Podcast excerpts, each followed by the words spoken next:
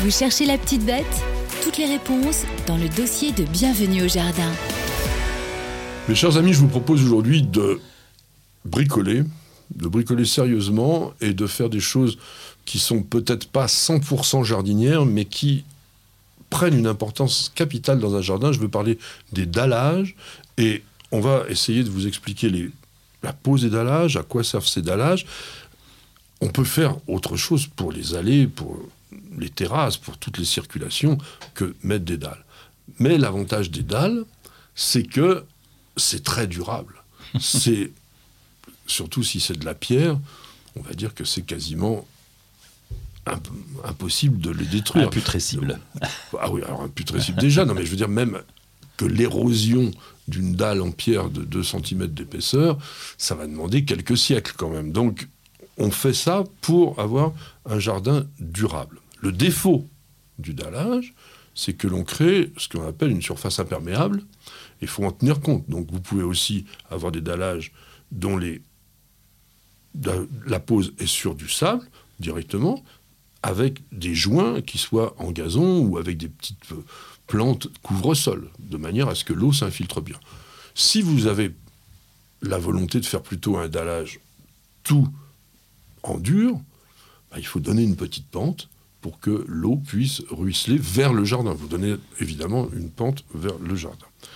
Est-ce que tu mets des dallages euh, Oui, bien sûr. On a eu une évolution du, du, jardinier amateur qui avait commencé avec les pas japonais. Et là, comme tu le dis, c'est des pas posés, c'est les premières dalles. Et puis euh, le jardin, depuis une quinzaine d'années, c'est bien minéralisé parce que c'est pratique les dalles. Et le côté pratique, c'est quoi? C'est que l'herbe ne repousse pratiquement pas. Donc on a tendance à couvrir de plus en plus d'espace en dalles. C'est dommage, comme tu l'as dit, parce que le sol n'est pas euh, n'est plus imperméable. Et ça, c'est un vrai problème. Alors les dalles sont quand même bien utile. Nous, au potager, par exemple, eh bien, on, a utilisé encore nos vieux pas japonais. Oui, on en trouve des, super sympas maintenant. Hein. Alors là, c'est même pas du sable, je les pose directement. Alors évidemment, ça demande un travail quand même.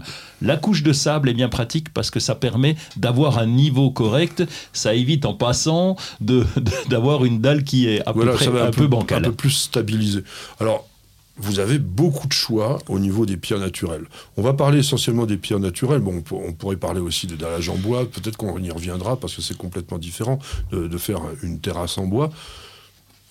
Les moins chers des dallages naturels sont des calcaires durs. Sont des pierres claires qui sont assez agréables à voir par rapport à des feuillages foncés. Le défaut, c'est que c'est gélif et que sous l'effet du gel et surtout du dégel, l'alternance gel-dégel, ça a tendance à se casser superficiellement. Donc ça vous fait des, espèces de copeaux en surface et c'est pas forcément très, très joli. C'est un peu banal aussi parce que c'est du dallage bon marché, donc on en voit énormément. Moi je le conseille plutôt dans les régions aux hivers assez doux et aussi dans les régions où le calcaire est naturellement présent parce que la couleur va bien s'harmoniser. Le porphyre, qui est une pierre qui est un peu comme du granit, a l'avantage d'être soit vert, rose, bleu, noir, donc on en a plein. Et quand on fait des petits pavés ou des plaques c'est rarement en, opus incertum. Je vais vous parler après de ça, comme opus incertum, opus romain, ce que ça veut dire. Ça, c'est très esthétique, mais c'est très très cher. Et le défaut, c'est que ça n'existe pas en gros morceaux. Or, un joli dallage, ça doit être surtout fait avec une base de grandes pierres. Si vous faites, comme on le voit souvent dans les supermarchés, vous avez des palettes entières de trucs, c'est des petits morceaux qui font 30 cm. Il n'y a rien de plus moche que ce type de dallage. Pour que ça soit joli dans un jardin, il faut que vous ayez au moins des dalles qui fassent 60 cm et des petites, mais il faut qu'il y en ait des gros. Sinon, c'est pas joli.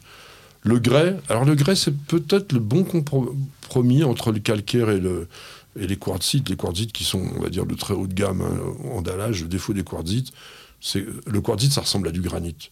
Mais hum. quand il faut le retailler, oui, là, c'est réservé aux professionnels. Non, il faut ah, louer, faut, louer euh, des, des, cieux, non, non, mais des, des scies spécifiques avec des lames au carbure qui sont euh, complètement en permanence alimenté en eau de façon à ce que ça chauffe pas de trop. Ça, marche très bien, hein, mais bon, il faut prendre son temps. C'est vrai que quand on est jardinier, on attend plutôt un produit fini euh, pour éviter de recouper. Quoi. Si on peut s'arranger, c'est bien.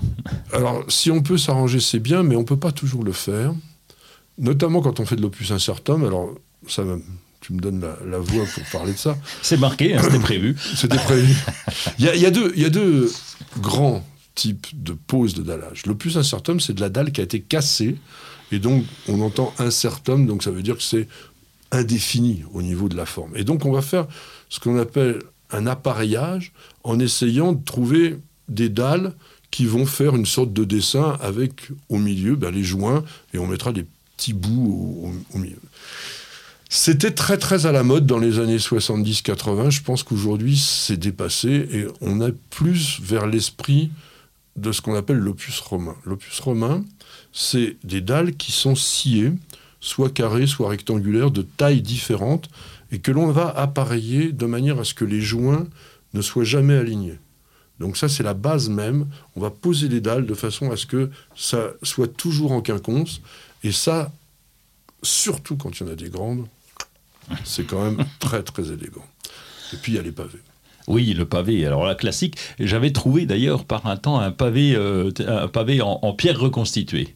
Parfait. Tu as l'impression d'avoir un pavé. Finalement, c'est des dalles et ça revient à une dalle et, ça donne un pavé pierre reconstituée. Par contre, c'est difficile à poser parce que si les joints sont mal faits, eh bien, tu vois que c'est des dalles en pavé. Donc, ça fait très moche. Au contraire, ça fait l'effet contraire. Donc là, il y a un vrai boulot quand même euh, de professionnels. Moi, je suis pas contre la pierre reconstituée, bien au contraire notamment dans des marques euh, style Bradstone, ah je fais de la publicité mmh. gratuite, parce qu'ils ont réussi, mais en utilisant des moules qui avaient été fabriqués sur des vraies pierres, et avec des coloris qui sont d'une grande subtilité, de vous faire vraiment des dalles qui ressemblent, mais à s'y méprendre, à de la pierre, et qui en plus vont se patiner avec le temps.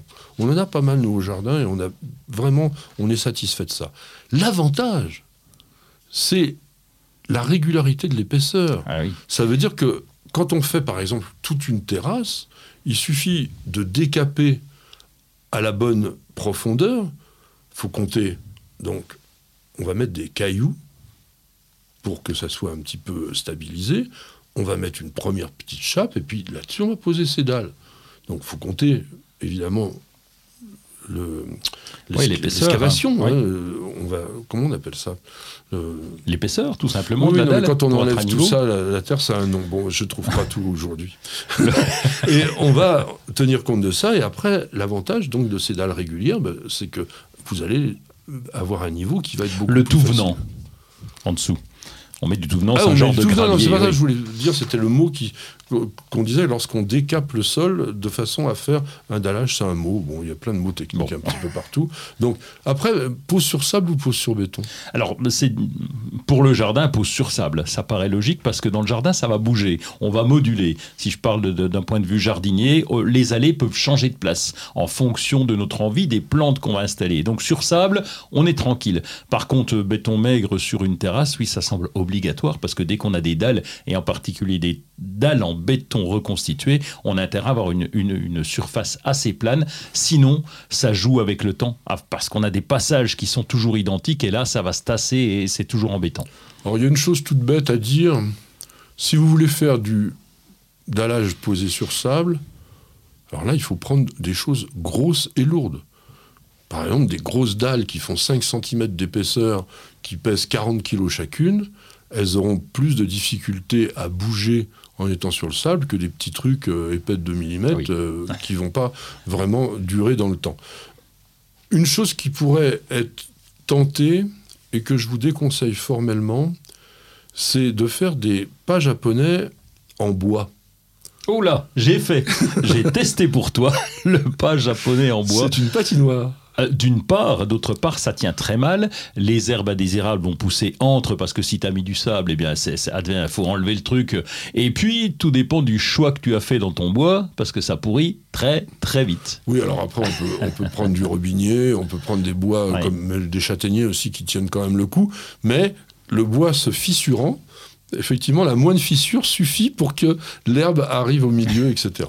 Donc, une chape entre 10 et 20 cm 8 parts de sable, une part de ciment sur le hérisson. C'est ça que je cherchais. Ah, le hérisson. Le, le, riz, de gravat. Vous mettez un grillage pour éviter les, les fissures, et surtout, et surtout, n'oubliez pas, un joint de dilatation tous les trois à 6 mètres dans le sens transversal de l'allée, de manière à ce que votre dallage puisse jouer, on va dire, avec les différences de température. Bon, il y a énormément de choses qu'on pourrait dire. Tu veux encore Ouais, ajouter un dernier bon conseil, quand euh, vous êtes pendu, vous faites appeler un paysagiste, il fait ça très bien. Toujours le bon sens de Monsieur Roland.